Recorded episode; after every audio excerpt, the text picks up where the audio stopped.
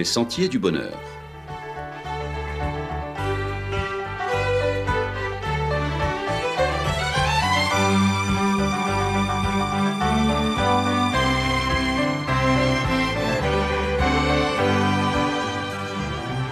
Une émission qui vous apporte un message d'espérance, de paix, de joie et de confiance.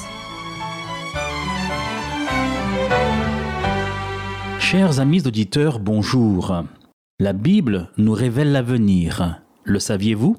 En ces débuts d'année, ils sont légions à vouloir connaître ce que leur réserve l'année nouvelle, ce que leur réserve l'avenir. On consulte à qui mieux mieux, qui sont voyants, qui sa cartomancienne, qui sont horoscopes, qui sont gadets des affaires, qui sont marabouts, qui sont tarologues. On veut savoir, car savoir, c'est pouvoir. Savoir, c'est avoir prise sur ce qui va advenir, c'est pouvoir s'y préparer, c'est pouvoir tenter d'éviter le pire. Certains dépensent à cette époque de l'année des sommes folles pour être extra-lucides, à défaut d'être tout simplement lucides. Cela me fait penser à cet homme qui chaque soir entendait du bruit, des piétinements, sur son toit en tôle. Pensant avoir affaire à des visiteurs de l'au-delà, il s'en alla consulter, il voulait savoir. En fait, son voisin de lui faire remarquer que s'il coupait la branche de l'amandier qui raclait sa toiture dès la moindre caresse du vent, cela l'aiderait certainement. Ce qu'il fit, et le bruit cessa aussitôt. Était-ce par magie? Souvent, un peu de raison arrête la déraison. En ce début d'année, le marché de la voyance ne connaît pas la crise. Les chiffres surprennent. Un Français sur trois consulte un voyant chaque année et le chiffre d'affaires généré est estimé à 3 milliards d'euros par an. Sans en être toujours vraiment conscient, en consultant des médiums ou des voyants, nous nous procurons des scénarios nourrissant nos rêves et apaisant nos esprits. Lorsque l'espoir manque, lorsque nous sommes angoissés par la réalité de notre vie, et les raisons d'être angoissés par l'avenir ne manquent pas, n'est-ce pas? On peut développer une réelle dépendance psychologique avec la voyance. Si l'on s'intéresse aux définitions de la toxicomanie et de l'addiction, le parallèle est facile. Tous les peuples ont une considération particulière pour ceux qui, dotés de pouvoirs particuliers, semblent éclairer le présent de leurs dons extraordinaires de voyance, de clairvoyance, chamanes, gadets druides, médiums, astrologues. Il y en a pour tous les continents et pour toutes les latitudes. Là aussi, contrairement à ce que pensent certains, l'homme est universel. Il est partout le même, habité par la peur, travaillé par les superstitions, traversé par l'angoisse, animé du même besoin d'être rassuré, s'accrochant et vivant d'espoir en des jours meilleurs. Le Dieu de la Bible qui prend soin de nous et qui connaît notre besoin de nous repérer, de nous situer dans le temps, d'anticiper, de gérer, nous a créés au sein de deux dimensions a priori de notre existence, l'espace et le temps. Nous, humains, vivons au sein de ces deux catégories, ces deux dimensions indépassables. Nous sommes ici et maintenant.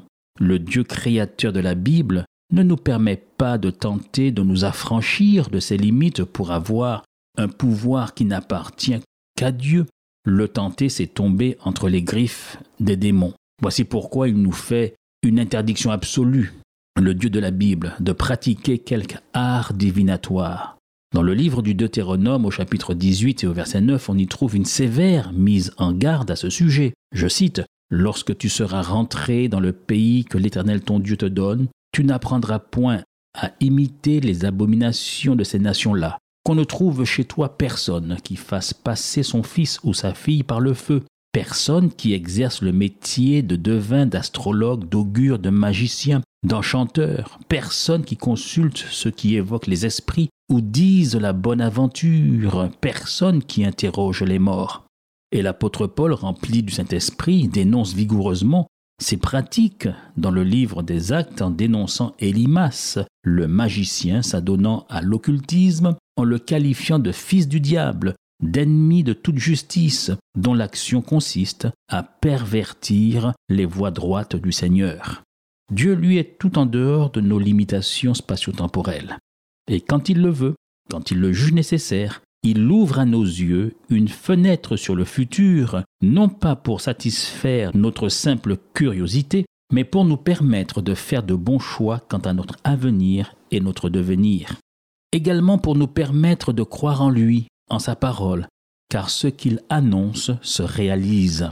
Et aussi pour nous préparer à de grands événements déterminants de l'histoire de ce monde, et cela s'appelle la prophétie. La Bible nous rapporte qu'un jour, un roi très puissant eut un sommeil agité, et fit un étrange rêve, plus proche d'ailleurs du cauchemar. Mais à son réveil, chose étrange, il ne s'en souvenait plus de ce rêve.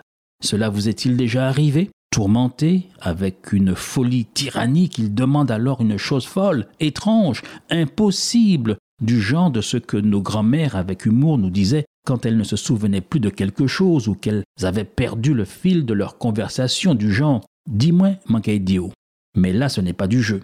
Ce roi Furax demande à ses sages, à ses conseillers, à ses astrologues, à sa cohorte de devins en tout genre, à ses meilleurs experts les plus chevronnés en divination, de lui révéler ce que lui-même avait oublié, ce rêve étrange qui lui était sorti de la tête, mais qui le tourmentait. Bien sûr, personne ne pouvait rien pour ce pauvre roi amnésique. Il fallait s'y attendre.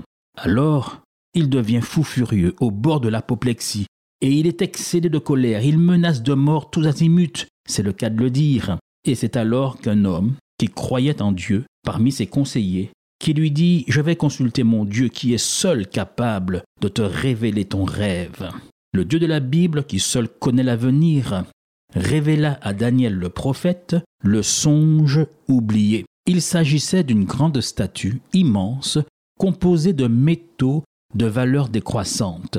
Tête d'or, poitrine d'argent, cuisses d'airain, jambes de fer, pieds mélangés de fer et d'argile.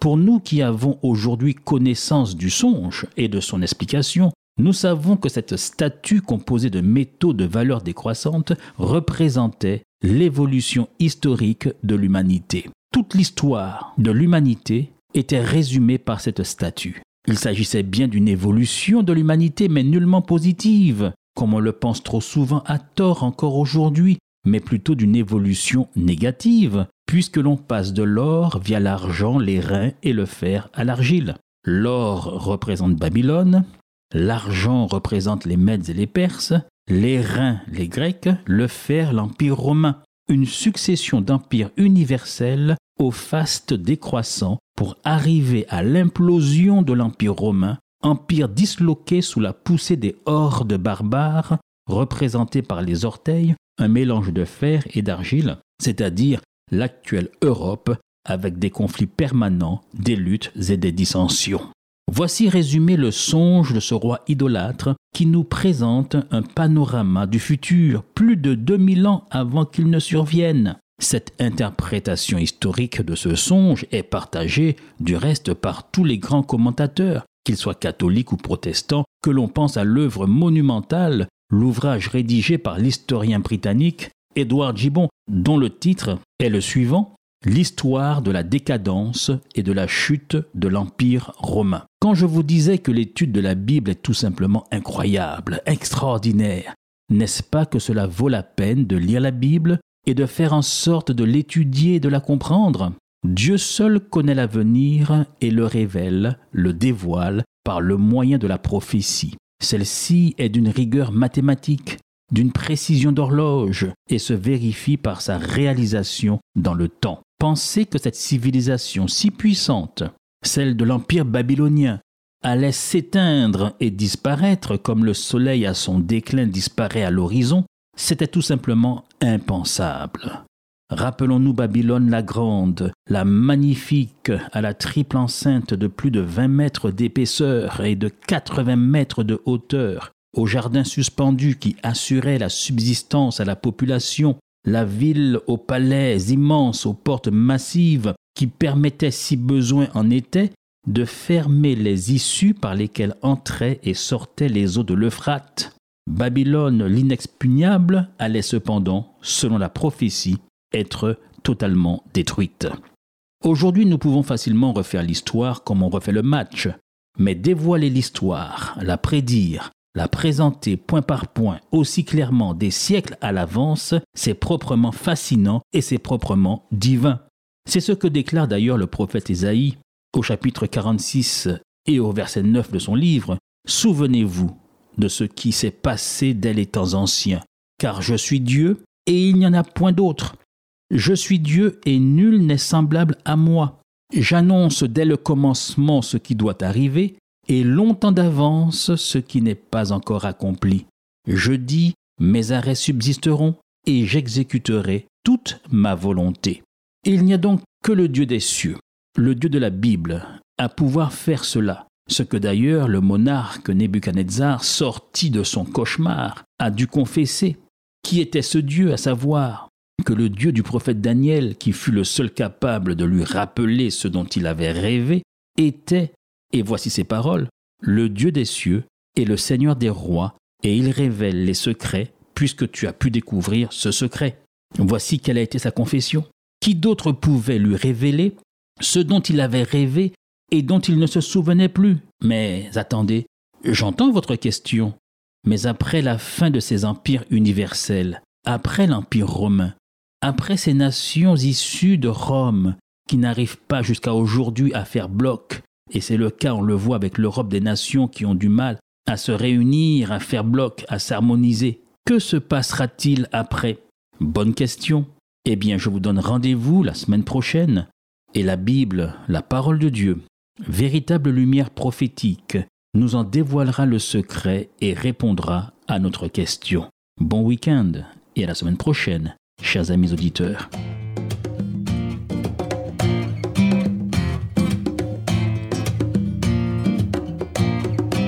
Car je connais tous les projets que je fais pour vous, dit l'Éternel, projet de paix, non de malheur, pour vous donner un avenir fait d'espérance, un avenir fait d'espérance. Ne vous inquiétez pas, je suis là. Je connais bien la route devant nous. Si vous venez m'adresser vos prières, je vous écouterai, je vous exaucerai, car je connais tous les projets que je fais pour vous, dit l'Éternel,